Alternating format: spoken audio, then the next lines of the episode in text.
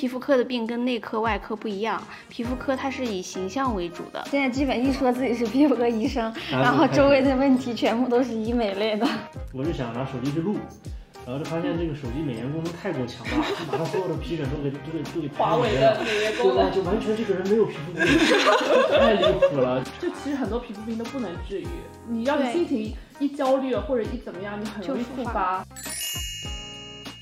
Hello，大家好，欢迎来到第十九期邪恶巴拉巴。我是昨天练了屁股，今天屁股好痛的小松。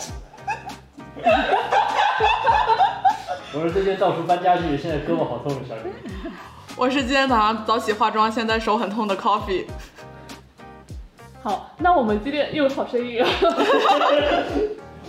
我们今天是一个科室特辑。然后选择的是留言区留言最多的皮肤科。是的。那我作为一个皮肤科的同学，就邀请了我的师姐亚楠师姐。不错，太棒了。你这个捧哏捧的。现在是吧？到位了。嗯。然后目前呢是这个协和皮肤科的博后来和我们聊一下。哇！来和我们聊一下皮肤科医生的日常，还包括我们解答一些困惑。评论区答疑时间到。感觉也是我们自己的答疑时间到了，对对对那我们让亚楠师姐来跟我们打个招呼吧。Hello，大家好，我是协和医院皮肤科的王亚楠，今天特地过来支持小师妹。的工作。我那天就是不是深夜说我那个最近那个店店铺生意有点太差了，就师姐一个人帮我转发了。哇，师姐好好啊！好好，我的天，太好了。简直把你当成亲妹妹看。你发那条推送我点都没点进去。其实我跟师姐，师姐原来是我们课题组的嘛，然后我们那个老师就一直都在夸师姐，就说太优秀了，怎么怎么样，就各方面的全方面优秀。然后我就是当时为了准备协和博后的面试嘛，然后我就去跟了师姐一段时间的门诊，然后我觉得协和皮肤科门诊每天要看三十多个人。才看三十多个人？是一上午还是全天？就是半天半天半天。那我们是偏内科的吗？你们那种开条是不是？开检查，术前检查。对。所以我们想让师姐来跟我们说一下这皮肤科的。那师姐，你当时这个问题好老套啊。为什么选择皮肤科？你为什么来这里？你的梦想是什么？你为什么选择？为什么选择皮肤科？哎呀，这个问题其实感觉就是一下子要追忆到好几年以前，因为自己其实，在皮肤科已经待了好多好多年了。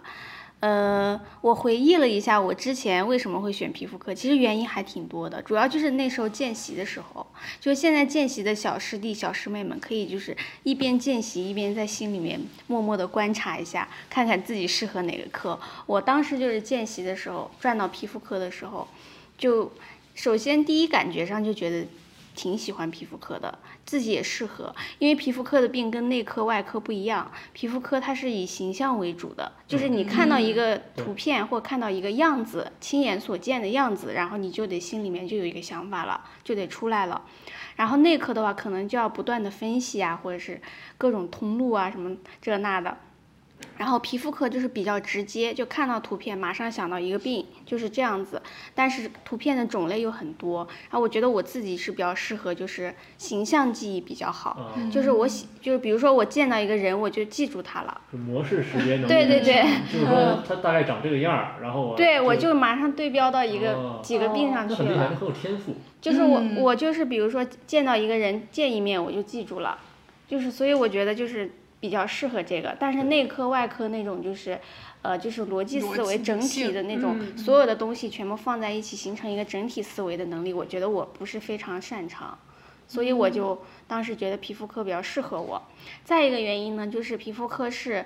呃，以那个门诊为主的科，嗯嗯，他那个没有那么多病房工作，对，大部分时间都在门诊，而且像像大医院的话，门诊病房都有嘛。但是像很多二呃，就是其他的一些呃医院，他可能都没有病房，就只有门诊了。所以就整体来说，皮肤科就是。很多医院都是大门诊、小病房，嗯，呃，所以就是如果你喜欢门诊的工作为主的这种这种状态、这种节奏的话，那皮肤科就挺适合的。但你要喜欢在病房待着，那皮肤科就不适合了。所以这个也是因人而异，有的同学就喜欢门诊，有的同学就喜欢病房。没嗯，没有人喜欢病房。的生活。也也有喜欢病房的呀。啊，我就比较喜欢在病房待对，他就喜欢慢慢的自己思考，嘛对，对按自己的节节奏。对做完做完手术你就回去，然后把该干的活儿都干完。对，你自己安排，你可以累的时候歇一下再干，对对对对。或者是想干的时候就快一点。像门诊噼里啪啦进来一堆人，一个对你接一个的得对门诊就是节奏很强，你中间可能连喝水时间都没有了。对对对对对对，就是还是大家都会有自己的这个倾向。对对对因为你选了皮肤科，所以你可能就觉得看看门诊就很很很舒服。嗯对你喜欢那种来一个病人啊，又是一个新的一个状态，嗯然后聊聊聊，然后然后就结束，就对这件事就结束了。对对对对我我感觉皮我选皮肤科是因为我我这几年皮肤科真的是个很热门的专业，就感觉大家都想躺平了。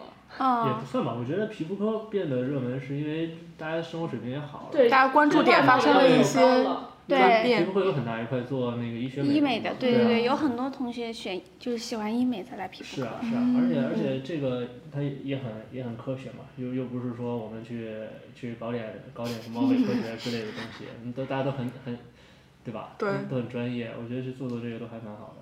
对而且大家这个需求很旺盛，嗯，是的，太旺盛了，太旺盛了。现在基本一说自己是皮肤科医生，然后周围的问题全部都是医美类的，咨询护肤相关的。对，咨询护肤与美容相关。是，但其实皮肤科它那个挺还有一个特点是它的那个分支其实挺多的对体。量很大，对，它其实是一个范围很大的一个病。比如说你进到皮肤科以后，你再往细走的话，可能医美就只是其中的一部分了，嗯就一个分支了。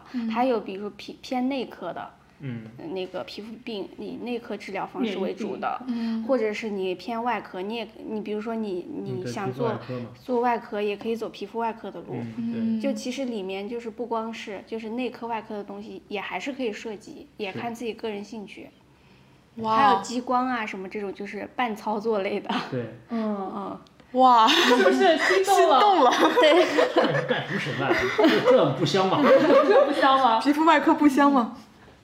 对呀、对呀、嗯嗯，现在皮肤外科其实也挺缺人的，我感觉。对，咱们医院好像就这几个，那个四个还五个大夫做，张张叔张叔师姐好像啊对对对对是的很多，嗯，也就几个个别几个大夫在嗯做，好多外院的，就是他们那个，就是当时我们毕业季的时候就发现好多外院的，就是他是明确标明他要皮肤外科方向的嗯人来来他们哦医院工作的，嗯。他会优先要皮肤外科的，或者甚至是整形外科的，他愿意嗯，转如果转皮肤外的话，嗯，他也接受。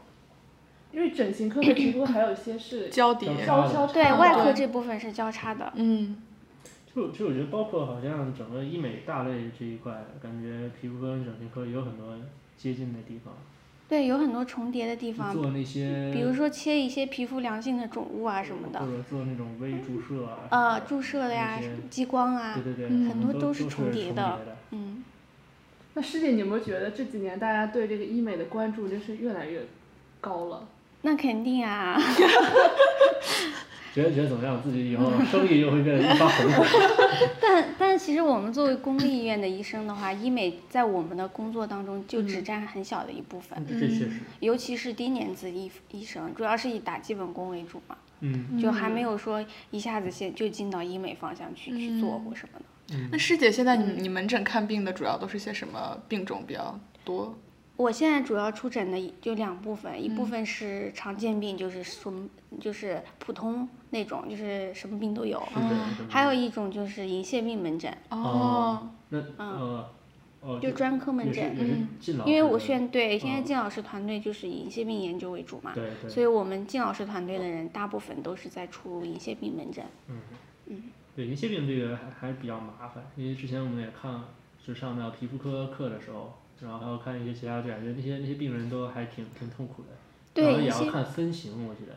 嗯，对，你学的不错嘛，对你懂，懂挺多。我觉得我这小小科学的都挺好的，口腔学的也不错学。的也不对错。皮肤学也行，然后就内科学差。嗯嗯，对，因为就是我看他们好像就那个就是因为就时间也很久，然后从从小很小的时候就开始得，然后这个养起来的时候也很痛苦，然后对对还有一些像什么那种是是红红皮病型的对红皮对，那种是少见的，这都很啊，那是也很厉害了，对生活那影响很大。其实好多就是流行病学已经有结结论了，就是银屑病的人容易合并抑郁症，嗯容易有精神问题。对，所以就是，如果我们能把他皮肤病治好的话，很多人他那个精神方面的问题也自然而然能好一些。嗯，我我有个特别就是门诊的时候，李老师他一直会说心情要保持舒畅，对想想开点，这皮肤病都就其实很多皮肤病都不能治愈，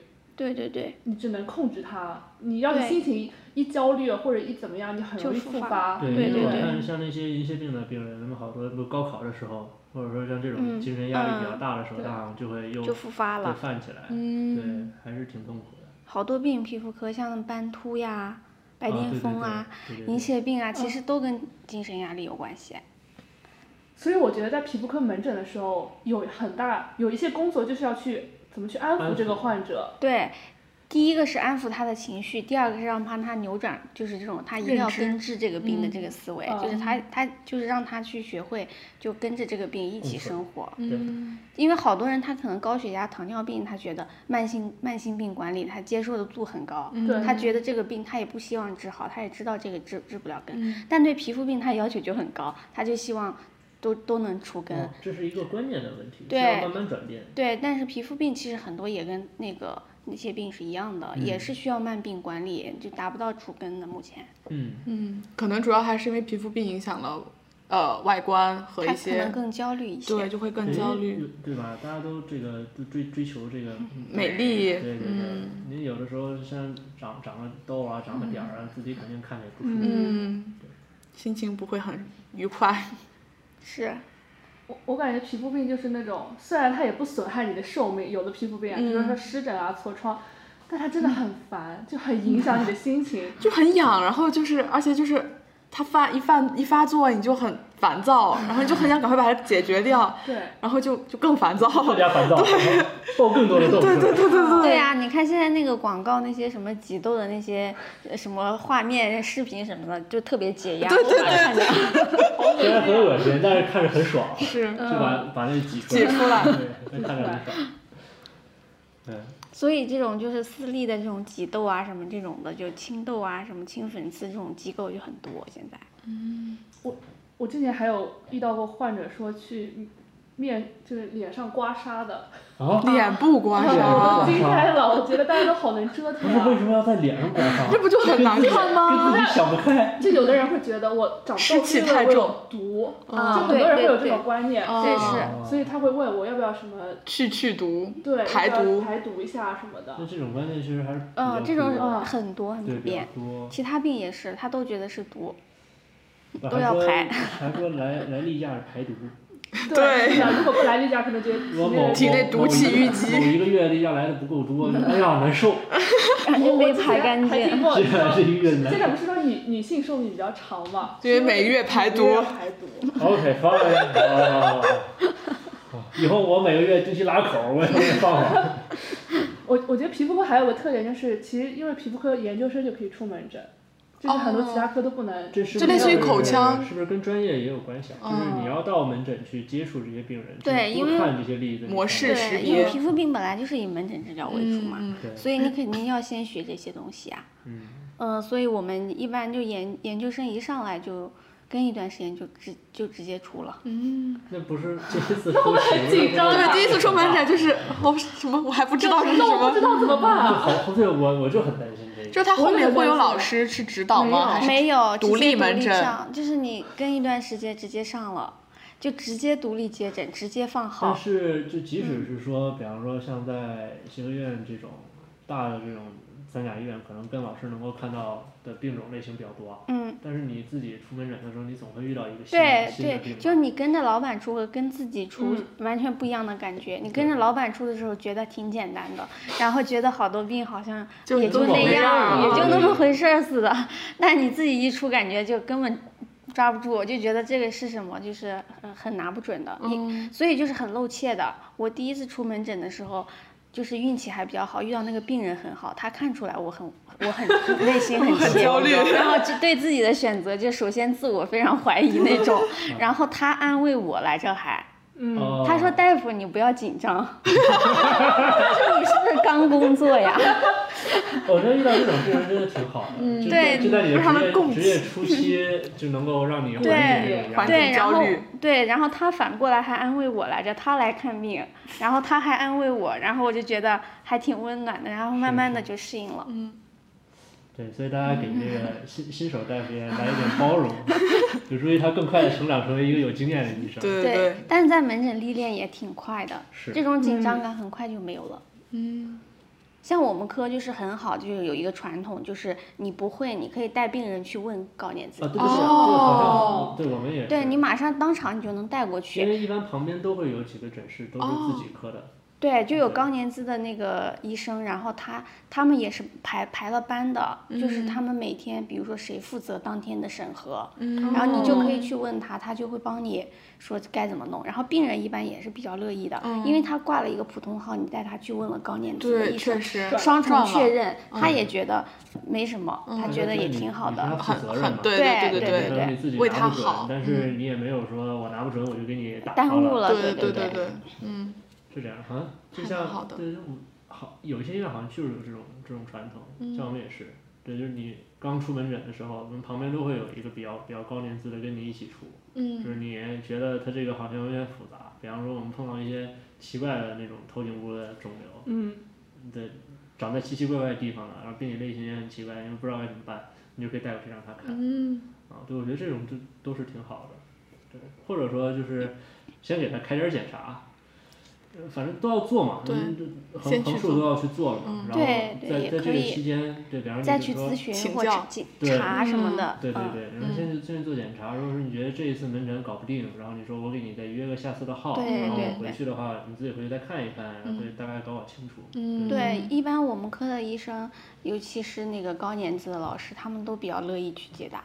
我之前也遇到过，就是遇到很复杂的病人，自己搞不定，然后就直接转给了我们科更高年级的老师，就嗯专门看这方面的，他也很乐意接受的，对，就都很好。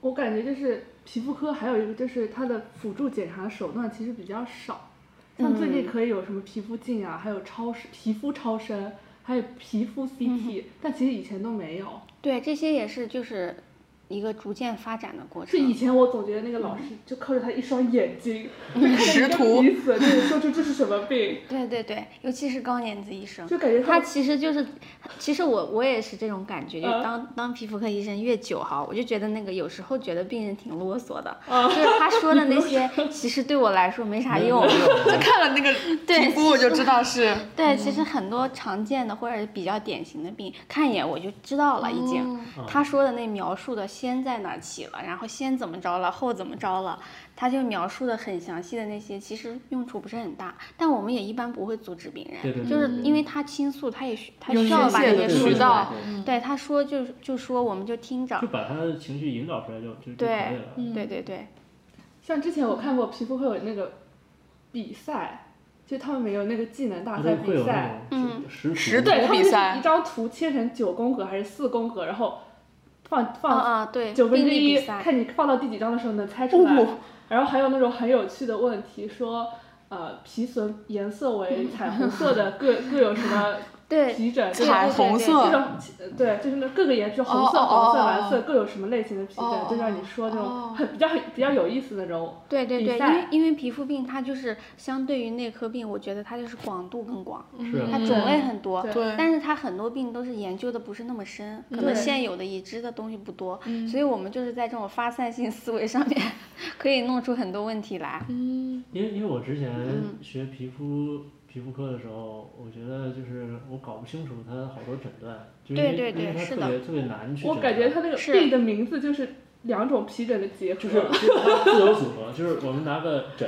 拿个什么什么斑，然后什么之类的，然后你就你就你就随随便拼一 拼，然后就很多它就是你觉得这个病跟这个病好像是同一个类型的，然后你会发现它其实其实不什么是，就是结节性红斑，你看又是结节又是红斑。对对对，就是你会会比较乱嘛，然后就那个时候学诊断的时候就很痛苦，就是我我怎么感觉这么这么复杂，嗯就是湿疹好像还不是纯粹的湿疹，就还有有好多种。对对对，就是它一个病，它就可以表现成好几种样子。是的，然后所以你初学者就会觉得怎么一会儿这样一会儿那样。对，就是这嗯这样的不是不是那种病吗？为什么到这儿也可以？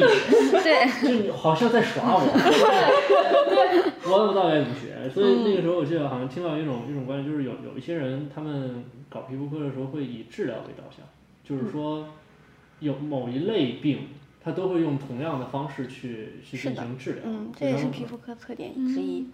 哦就是皮肤科治疗方式其实没有那么多，相对于病种的话，很多病就是它病并不一样，机制也不一样，表现也不一样，但治疗可能是一样的。就他们同一种方法可以治好。嗯，对，所以他们就会用这样的方式去去看病，嗯，对，就是大概是什么方向，你肯定不能太，太跑太远但是具体什么诊断，有时候可能就是不清楚的。嗯，主要还是经验累积，像湿疹啊这种常见病，你看的多了，你就会，就哪怕有好几种表现，你也能一下就看出来它是湿疹。这个就是需要多看就累积出来了。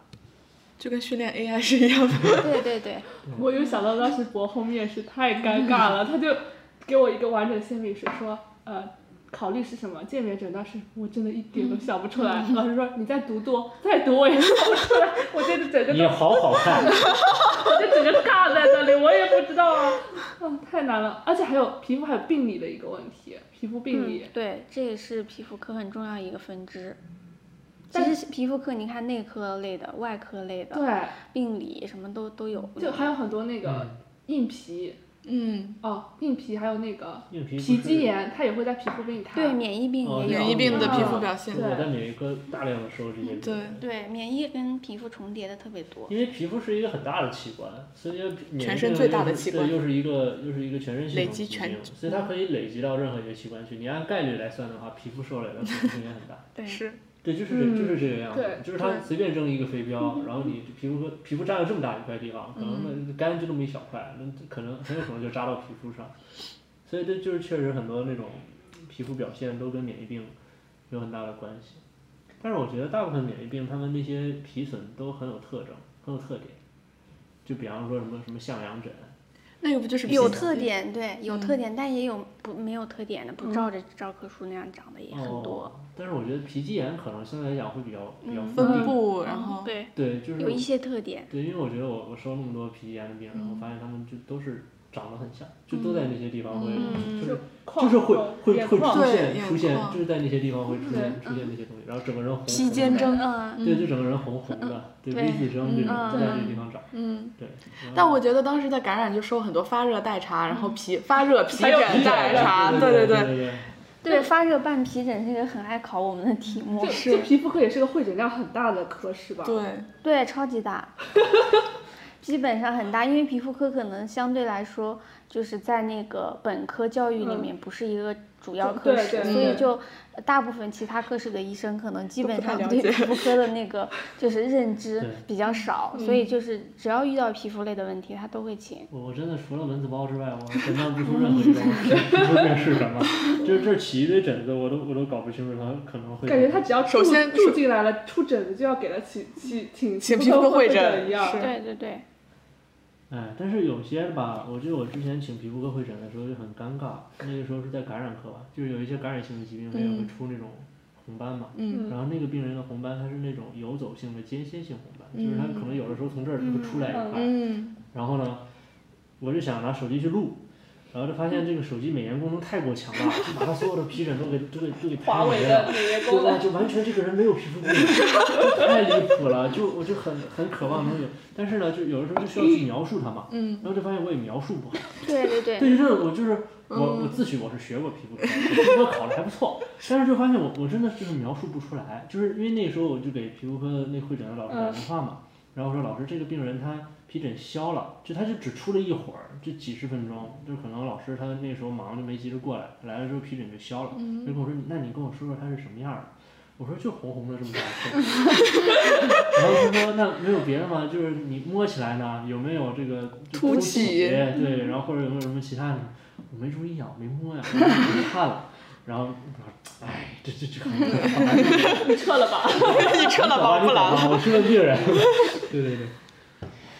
是，所以就是感觉跟这个对，这也是一个问题啊，所以不是很多就是那个亲友啊什么咨询咨询微信咨询发一张发一张图片过来，让你诊断什么的，拍的是哪，对，就就也会有这个问题。对您周围全是皮，然后这中间的一就块是我，我现在都不会，他们都要来问我很多这种皮肤对他发过来那个图片，基本上也看不清。对，对就是就是大家可能就是感觉普通人可能对这个也有，就哪怕是像我们这种嗯专专业的人，你也会对这个皮肤科有有很多这个不了解的地方。是就是人家专业的皮肤科医生，他们关注的点很多的，就一个皮损就不只是说嗯红红的一块，多大对在哪儿？对对吧？你出的位置对不对称，然后或者说这个有没有这个突突出皮面，嗯是不是是不是那种什么丘疹啊，上面有没有按压可不可以褪色对对对对对，就这些很多嘛，嗯就你很很难讲，所以不要老是拍一张照片就给你的皮肤科亲友去去看，看图说话了看图说话好难而且还啊！会觉得我要不要不涂点什么？你跟我说，感觉就我随便跟他说你涂点什么就好了，就很好了。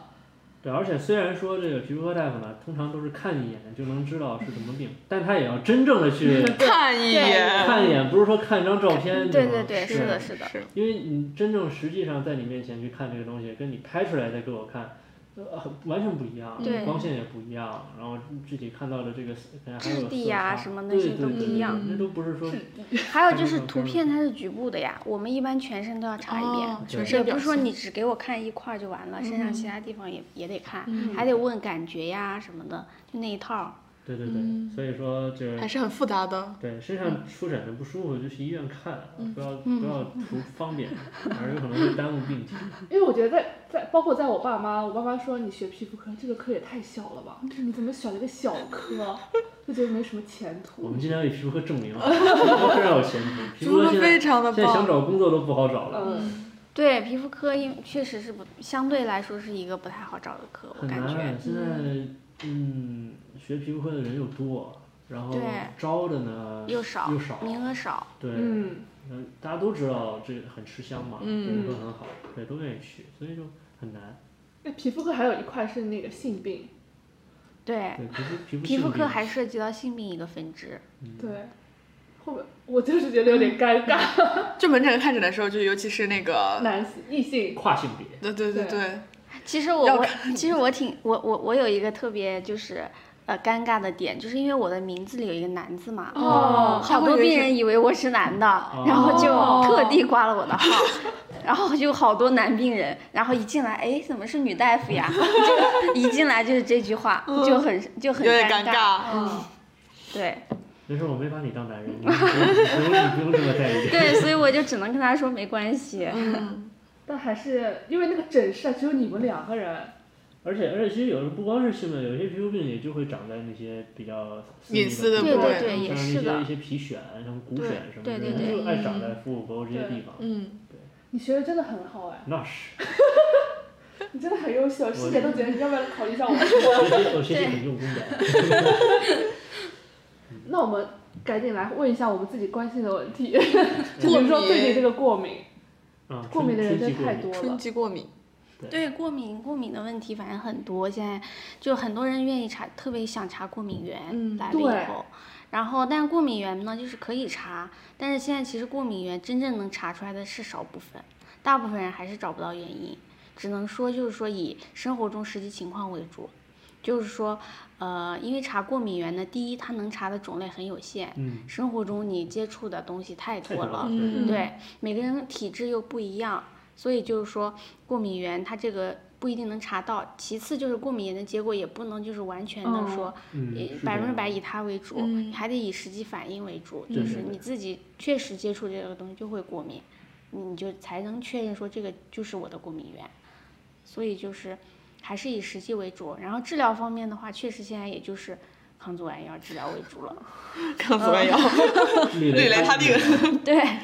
对，大家都知道。嗯，反正一般选择的话就是，呃，先尽量先选二代的嗯，抗抗组胺药，因为副作用小一些，哦不嗜睡不。会嗜睡啊那些的，就先选二代的抗组胺药，比如说伊巴斯汀啊这些。嗯然后，如果如果一种抗组胺药控制不了的话，可以加量，比如说伊巴斯汀可以从一片加到两片，然后如果还不行的话，就再加一种二代抗组胺药，嗯比如说我早上吃伊巴斯汀，晚上吃西替利嗪，因为西替利嗪相对来说会困困一点，相对困一点，你就晚上吃西替利嗪，正好养的人也能睡眠好一点。是的，是的，呃，这样子。然后如果两种二代的还不行的话，那就是一代和二代结合。你早上吃伊巴斯汀，晚上你可以吃个一代的，比如酮替芬啊这种，嗯或者是吃个那个其他那种嗜睡作用比较强的，苯苯海拉明也也行，一般就脊柱的苯哦海拉明是。那就比如说，担担担心这个药有没有什么副作用？嗜睡。感觉如果长期吃的话，可能就是肝肝损吧。其实抗组胺药整体肝肾损影响不是很大，嗯，哦，嗯，对肝肾损的影响不是说那种特别影响肝肾的药，你就定期可以监测一下。嗯但是一般来说，大部分人可能也没有太大影响。但是你像慢性荨麻疹这种，你长期长期吃一个药，吃吃好几个好几年这种的，可能它就会有耐药了，慢慢这个药就效果不好了，就有这个问题，你只能换别的。就是包括像，就很多人其实有这个慢性荨麻疹嘛，但他们的观念会觉得我只要起那个再吃，其实你是每天都需要吃那个药。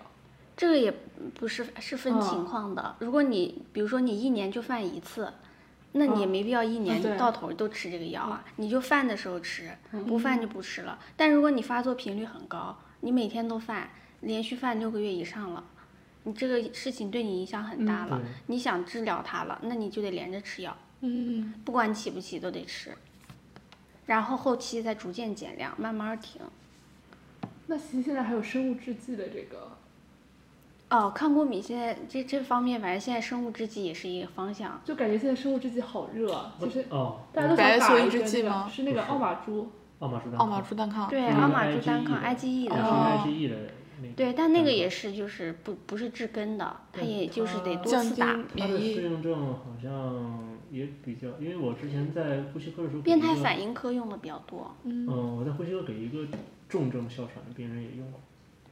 对，对哮就是喘它会有一些一些额外适应症，比方说对那些长期控制不良的哮喘也可以用。嗯，对对，因为其实哮喘免疫。理论上来讲，它也是一种过敏性疾病。嗯嗯对，现在就是过敏性疾病用生物制剂多，嗯，还有就像特应性皮炎呀，还有那个呃过敏呀什么的，小荨麻疹什么，还有一类就是银屑病，银屑病上哦生物制剂也很多，比那个过敏还多。嗯现在我们医院大概就有好几种呢，治银屑病的，现在用用的人也很多，现在用量很大，现在生物进医保了吗。哦，对，我刚就想问是不是进医保了？对，进医嗯保了。嗯所以现在用医，就是很多人都是慕名而来，就是我就是来打针的。对我就是来打针的，哦对就是想打针，觉得很省事儿，又不用涂药或者怎么样的，或者吃药什么，就感觉我打针就行了。对对对，但是生物制剂的效果好像也也不见得就一定能够保持的那么好。我觉得还有副作用的问题至少我在。其他其他科室遇到的一些，像是消化科他们用生物制剂量也很大嘛，就那些 IBD 的病人，类克其实嗯类克也对对对那个 IBD 的病人也是，对那个那些药就是治银屑病的，因为那个对它都是 TH 十七介导的那种嗯疾病嘛，它是有点类似的。对，像是好多那些也是长期应用这个药物的病人，可能就是消通路输反馈就调节调节下去了。对他可能以后它里面受体没那么多，效果可能也就不会太好。对，有一些会对长期慢性长期慢性随访的那些病人，他们就会慢慢出现这嗯种生物耐药制剂耐药的情嗯况。对，所以也并不一定是一劳永逸。对，反正效果是整体是不不错，但是但是问题就是还是不能除根，得长期应用，是的，然后还有一个远期的问题。像 IBD 患者他们是打类克，就刚开始比较勤，是一个月，然后两个月，后来就会延长到四个月打一次，嗯这样子，可能也是为了控制，就是让他那个药物浓度，他们会监测，对他们会监测。有们抗体会会定期会去查，嗯比方说随访一段时间之后的话，会专门送一次，嗯然后去看一下。嗯一一方面是看是不是他有时候，其实大部分情况是看他那个维持药量够不够。嗯嗯，有很多人可能维持药量是不够的，嗯，对其实还有一个就是防晒的问题，专了呀，专了呀，专了呀。真的呀，有点太专了呀。哪哪个太专了？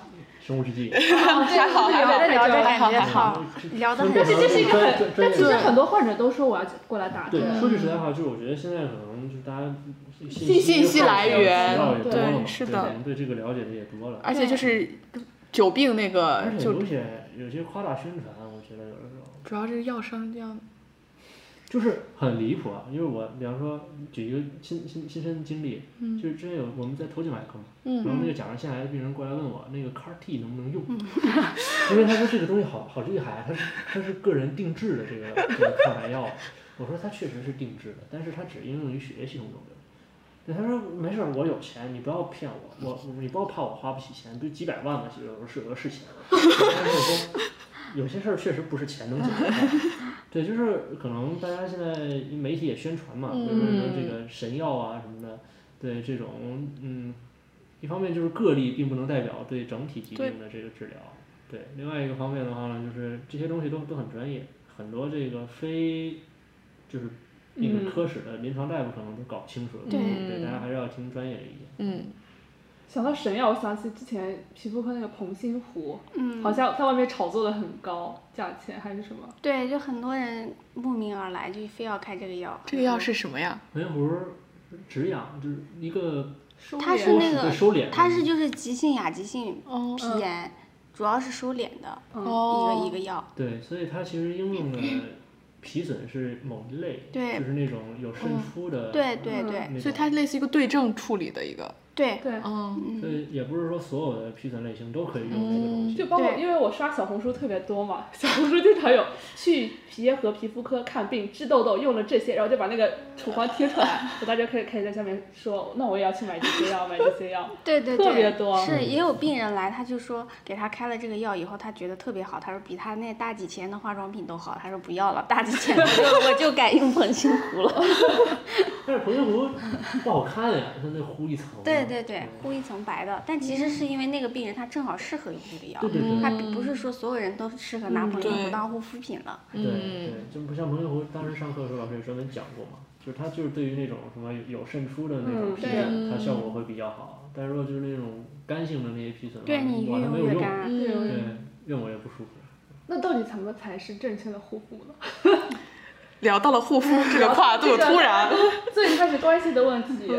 抛砖引玉啊，小彤老师跟我说，啊，就是就你本身的这个皮肤屏障是它是很很健康的，你就你就嗯不要去影响它，就是你不要搓澡，你不要去什么很频繁的洗洗澡，嗯对是。然后用那个特别多沐浴露，然后把自己洗得干干的，对。啊就是说不不要这样，不要这样做。对，是这样的。所以为为什么就是我发现就是我们科在门诊上面啊，经常会发现，就是尤其是一些老专家，他们就会说，呃，就就来那些病人，就是特别在意面部那个皮肤状态的那些病人。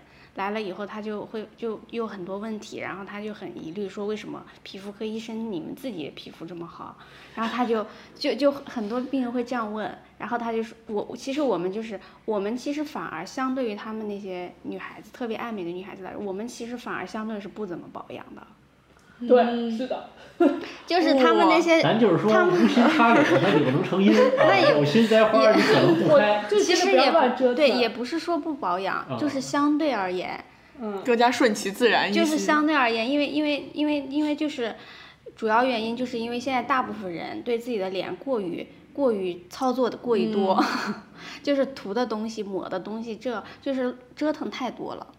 就是其实皮肤基本的，我们为啥？因为可能也许是我们第一是自己是皮肤科的，第二我们本身也比较忙，不太那么在意自己的 美貌什么的，然后所以所以我们反而没有那么去折腾自己的脸，然后反而皮肤会比较好。嗯，其实皮肤护肤就是，呃，我觉得就是做到最基本的保湿和防晒其实就可以了。哦，就是很多人对自己护肤所能带来的那个影响过于夸大了，他觉得护肤好像能就是实现一个多么好的效果，就瞬间 黑黑皮肤变白皮肤或者什么，就是他要求太高了。嗯，但其实很多东，但他需要的那些需求，我觉得护肤品通过护肤品就很难去达到他想要达到的那种效果。那那一般，比方说对皮肤科医生来来来讲，一一个健健康的皮肤应该皮肤状态应该是什么样子？健康的皮肤状态就是，呃，第一就是你的皮肤就是颜色比较自然，嗯。呃，不是那种就是特别薄的、嗯。惨白的，嗯。但是微微又有一点红的，嗯嗯呃，那种就是正常的，嗯然后又没有皮肤病，脸上也没有这这几个皮疹的，哦。就然后也不干也不油，这种是最好的。那平时日常护肤就是在皮肤科大夫的眼里，一般是比较推荐使用什么呢？这个保湿，保湿这个其其实就是清洁，第一先清洁，清洁的时候不要过度，要根据自己的肤质来。如果你是偏油性的肤质的话，你可以相对来说洗的稍微勤一点，但也不能过勤。对，洗面奶你可以适度的用，你脸上觉得油很多，你就洗一下，但也不要每天用好几次。然后如果是呃本来皮肤就很干的人。他洗洗脸次数就要减少，然后洗面奶啊什么尽量选温和的，然后就是清洁完之后护肤就是涂护肤霜的时候，其实就是最主要的一步，就要一定要涂面霜。就是水，就很多人就是呃反复间断的喷雾啊什么的那种，其实它喷水的话，它只能达到一个暂时的保湿，但很快一挥发反而更干了。所以就是你老是连续的喷，连续喷的话，就是反而会损害皮肤屏障。嗯。然后你只是在喷的那一瞬间觉得你的皮肤挺湿润的。哦。然后所以就是说你可以喷，但你喷完马上得把油涂上去。嗯。哦，就锁住，防止那个水水蒸发。对对对，得涂油性质地的。你夏天的时候可以稍微清爽一点的，冬天你就油性大一点的。或者你跟自己的肤质来，你那个油的人，你就稍微清爽一点的；皮肤很干的，你就得用油一点的。嗯。但是一定要面霜一定要涂。哦，学到了。就是我我。我是疫情在家学的皮肤科嘛，对，然后当时就说啊，以前还有什么小白瓶、小绿瓶、小黑瓶，各种瓶，什么美白的呀，还有面膜，涂了一堆。然后上完那课之后觉得没有用，我省钱了，我只要买一个面霜就可以了。大宝 S O D E Y Y D S。对，就是其他的那些它可以保湿，但都是暂时的。嗯。然后你也不能用太多。所以就就是像这种霜剂是。对，其实所谓的保湿，很多人以为是用水保湿，其实是用油保湿。啊，对，你给它盖上一层膜，它对对不那么容易。对，就相当于是皮肤本身表层本来就有一层油脂嘛。嗯。但是很多人现在，尤其女孩子，她那去角质啊，或者就是反复化妆、清洁、卸妆，她大部分女孩子的脸是那种，其实那个油脂层是缺损的一个状态，所以就是这种更要涂涂面霜啊。那那面面膜呢？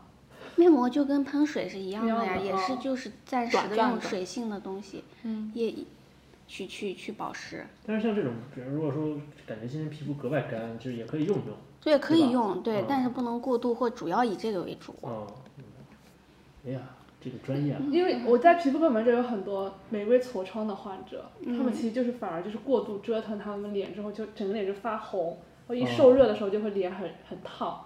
很胀，其实就是过度折腾导致。对他的脸就是那个屏障没了，那他对外界的所有的风吹啊、草动啊、冷啊、热，他都很敏感了。或者就是用那些乱七八糟的护肤品，有激素啊，然后导致的激素脸也很常见。对，我觉得就是这种激素相关性的这种这种。激素是不可以用在脸上的，就什么？但是如果你脸上有过敏啊这些，也不能。也不能。就反正协和医院的传统是脸上。不用激素，尽量是不用激素的，但是有很多医院他们会在脸上开激素，因为激素确实效果好啊，效果快啊。很很快就能抑制。但这样就会导致局部的。但是你长期老用的话，就会有副作用了。嗯。就那叫什么激素相关性皮炎，对。啊，好很会依赖，会依赖激素。对对对。嗯，然后还会有很多副作用，然后停的时候也不好停。嗯。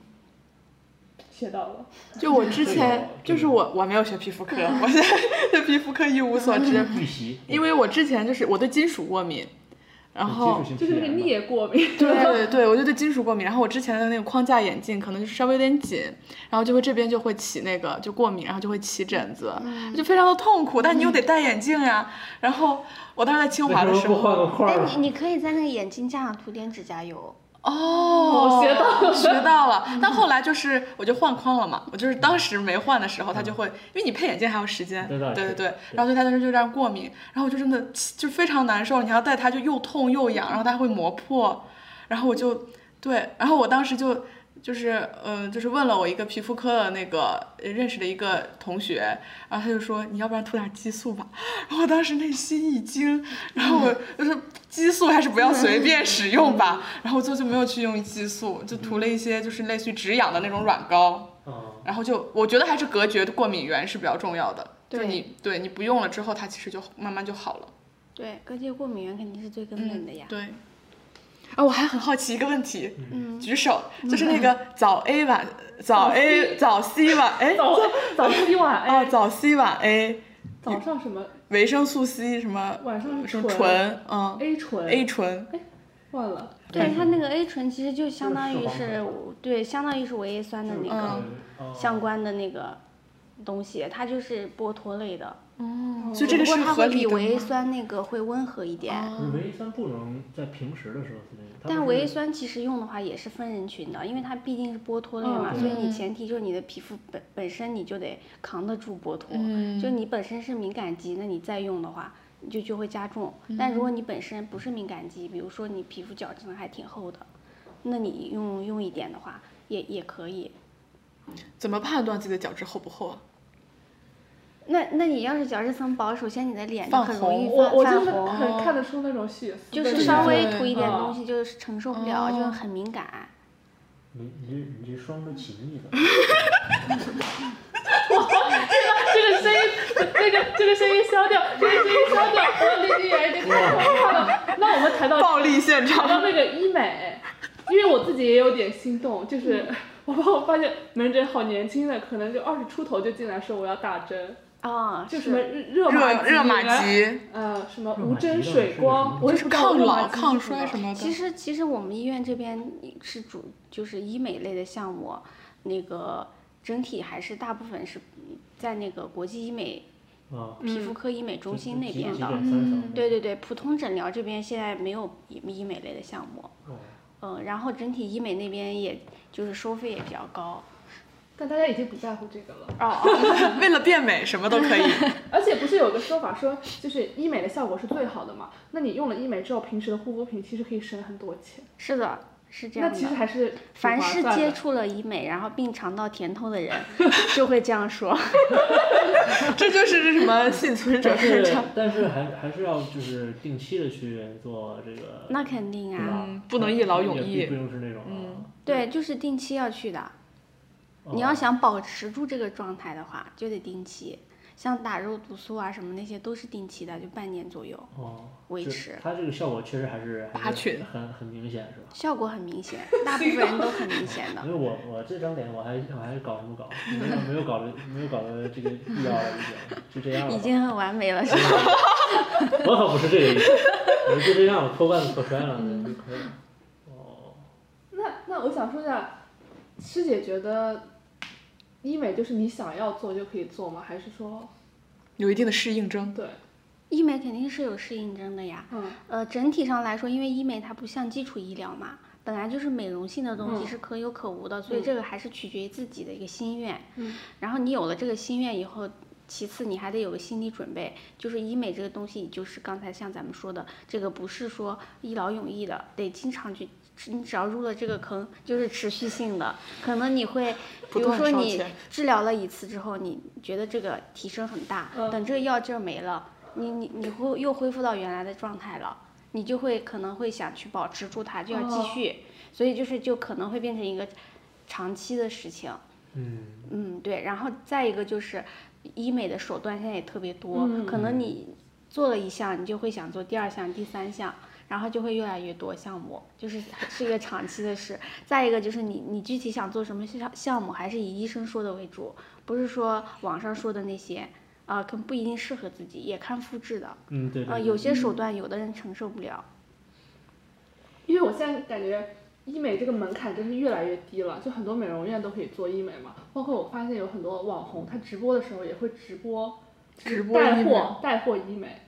就是卖一些什么？对，前一阵那个三幺五不就是嘛，播了一个那个医美的那种培训的什么，几天一两天就一一两周就培训出来了什么的，还发那个什么毕业证什么的。因为他们说就是一个机器问题，跟就是一个技师这种感觉是不是？就是医美它这个其实上手的话，肯定还是相对比较快的，所以为什么很多人非医的人甚至都能去做这个事情？但是主要原因，为什么让大家一定要去公立医院找医生，而不是去那种私立的不正规的地方？主要是可能就是规避风险的问题。就是你因为这些操作都是带风险的，嗯你要去三三甲或正规医院，你可能就是在这个操作的过程中没发生什么问题，那也就没发生了。但一旦发生了之后的这个处理相应的处理啊，还有这些避免这些风险的这些问题，还是会肯定是更有保障的，因为这就涉及到医学知识啊那些、嗯那些问题了。但他私立的他不会啊，他遇到来了十个人，他可能五个人他就那样打了也没事儿就走了。嗯，但是可能来了另外五个，那那那遇到问题了，那那就就爆发了，他也处理不了。嗯，我之前有遇到过，其实黄褐斑是不能做那个激光类的，是吧？对，因为黄褐斑它在激光治疗来说效果比较一般，就好像是有一而且不太个患者不太明确黄褐斑不是那么明显，然后打完之后反而那个色素又浮上来的那种。对，有反黑的这个风险，所以黄褐斑这个病现在整体治疗还算比较困难的。好难。啊对，就是激光也不是所有的黑斑都能给打败了，嗯，它有些能打，有些打不了。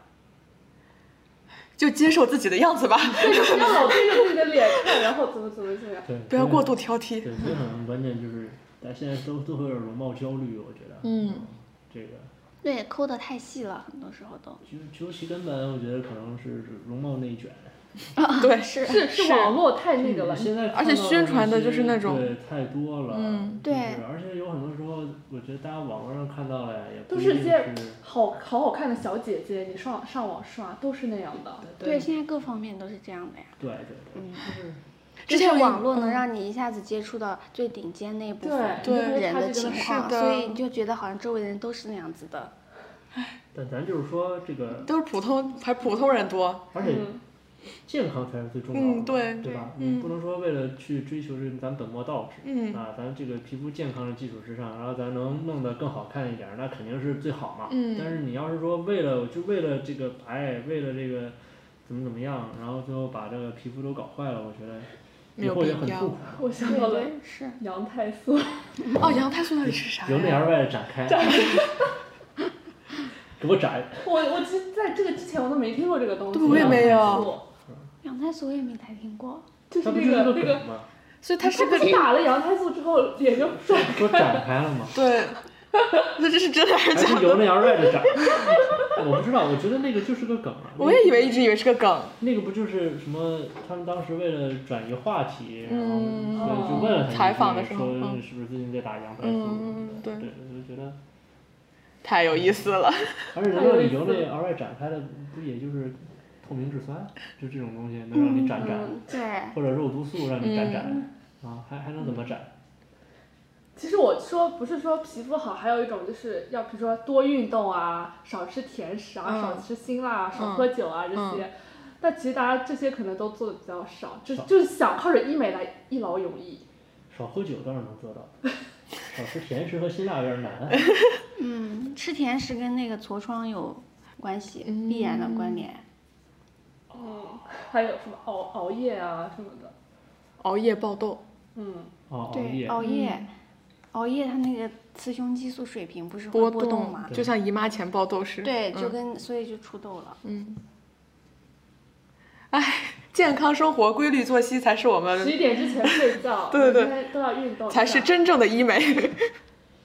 嗯，太难了。那还有一个就是马上要夏天了嘛，还有防晒的问题。就我、我嗯听过，就是不同老师的不同观点，嗯有一种觉得，呃，室内不需要防晒，你只要到外面需要防晒。还有就是说，有的老师觉得防晒霜太腻了，不要涂防晒霜，就尽量遮住。还有物理防晒。对物理防防晒为主。其实，其实我觉得是这样，就是嗯当然是最理分理想的情况，嗯还有就是分个人的那个个人条件。如果单从理想的目标来说的话，当然是物理防晒加化学防晒的话，达到的防晒效果是最好的呀。嗯嗯嗯，然后那个，但是但是如果说你个人就是比如说有些人他可能刚打完激光或脸上有皮疹，那没有办法再涂防晒嗯霜了，嗯涂完可能哦皮疹会加重，那这个时候他就只能先物理防晒了。所以就是分情况，如果你的皮肤没有任何问题，然后那那可以物理加呃化学一起，这样的话防晒效果也就更好一些。嗯，嗯，那防晒霜是要那个补的是吧？肯定是要补的呀，我每次只上一因为次。出出出汗就会冲掉。那如果不出汗需要补吗？也需要补。因为它防晒霜的那上面写的那个系数啊什么那些的，嗯它就是对应的是一个时间，哦，它就是有那个防晒霜，它就是过它的保护时效力就是这么长时间，哦，所以你就得补，过过两个小时左右就得补。但是我看现在好像很多防晒霜，他们出的这个防晒等级都还挺挺高，什么那个就是 SPF 都都嗯很高了。对对对，很高，所以就相对时间可以长一点。哦，嗯，那个那个 UVA 和 UVB 就是 UVB 就是防防穿穿透性小一点，嗯穿透性小，它所以 UVB 就是那个对应的是那个 S SPF。嗯嗯，然后 UVB 就是你戴口罩呀，或者是你在室内呀，就相对来说就可以被墙啊、窗户啊这些可能会哦就吸阻隔。但是你 UVA 不行，UVA 的话它是那个波长长、穿透力强，它对应的是那个 PA 值。哦，对，然后 UVA 它对应的是就老化还有变黑的问题，因为它穿透性强嘛，它达到那皮肤里面的那个 真皮层，然后就会、哦就会影响老。那个极细胞还有黑素细胞那些是吧？对，它会影响那个就是呃让人变老，嗯，然后又让人变黑。然后 UVB 是防晒伤，主要是红肿啊、脱皮那些。哦所以你要是其实大部分人的晒就是防晒的主要目的是为了 防晒伤啊，防防防那个防晒黑，哦防防晒黑还有防老。嗯，所以其实 UV 就是你室内为啥要涂啊？就是因为你室内你比如能坐在窗户边，UV 其实还是照上了。所以室内也要涂。但是就是就我粗浅的知识，我感觉我接触到了这个防晒霜，感觉还是这个 SPF 的宣传会更多一点，就是那个 PA 的宣传。大家都看。三十五对，十，好像没有那么。其实防晒霜上面两个都有，嗯两个对值都有的，一嗯般正规的嗯防晒霜。哦，但是我我看到一些比方广告啊什么的，就是说 SPF 5050哎 SPF 这嗯我我想到有一段时间很火的那个防晒喷雾，对，那个喷雾跟霜怎么选呢？喷雾那肯定你比如说全身要防，嗯你就喷雾方便一点呀。但是你要是霜的话，你抹不过来你全身。但是你要是只只有面部的话，我觉得还是防晒霜好一点。因为我觉得但是你可以根据自己的肤质去嗯选质地，因为现在防晒霜种类也很多，有些防晒霜它也没有那么腻，嗯，嗯，相对来说可能也不容易去去去阻塞呀什么，特别发白呀什么的也有，哦，也有那样的比较清爽的那个防晒霜。你比如说爱长痘的人，你要是一下子把那种特别糊的慌的那种防晒霜涂上，那可能粉刺就出来了。嗯，你是不是从来不防晒？那防晒霜涂完之后，晚上就是洗个脸就可以了吗？大部分防晒霜其实不用卸妆，就正常洗面奶可以洗的，因为你老卸妆的话，那个皮肤屏障也不好。嗯，然后呃，但是像那种防水的防晒霜，比如说像那种适合去户外游泳涂的那种防水的那种防晒霜，那种一般水洗不下来，所以那种可能要相对卸一下，用卸妆油。嗯，我我感觉我囤的最多就是防晒霜，但是对我不补。就每天涂一次。对，反正皮肤科大夫是一年四季涂防晒的，一般。而且我发现皮肤科大夫都会打打伞。对，就是物理加化学都嗯做做到位，包括阴天，对，包括冬天。哇冬哇，天不是说反而紫外线会更更强一点吗？就是会反射什么的吗？对啊，因为你这个衰老是一个日积月累的过程呀，对吧？但我还有一个疑问，就之前有人说防晒防的过度会不会缺钙，呃，缺那个维生素 D 啊，会不会导致骨质疏松啊？对啊，所以说我们 真的是会有这个问题大家会自己吃盖儿吃。但是你吃了它不吸收啊。那你只能就是相对来说权衡一下哦它活性的毫克钙加二哦百五十的那个哦第三，对，哦再一个你可以选择性的，比如说把胳膊露出来，我就胳胳膊来出来晒一会比如儿。说我我把把脸保护住，胳膊我就放弃了，然后胳膊用来补钙。它是放 交给你了，哥哥。胳膊加油，挺住胳膊。对疏松就靠你了。对，因为因为稍微晒一会儿，它那个地就能补对，其实。其实好像一天你所需要维生素 D 的量就不需要你晒一整天，嗯，对对对就好像晒一段时间就已经转化够了。对对对，而且就是食源性的补充也是够了嘛，你自己多注意一点这个那个吃饭的搭配平衡对，嗯其实也就够了。嗯再不济的话，你就每天早上跟着早饭嚼一片碳酸钙不也行？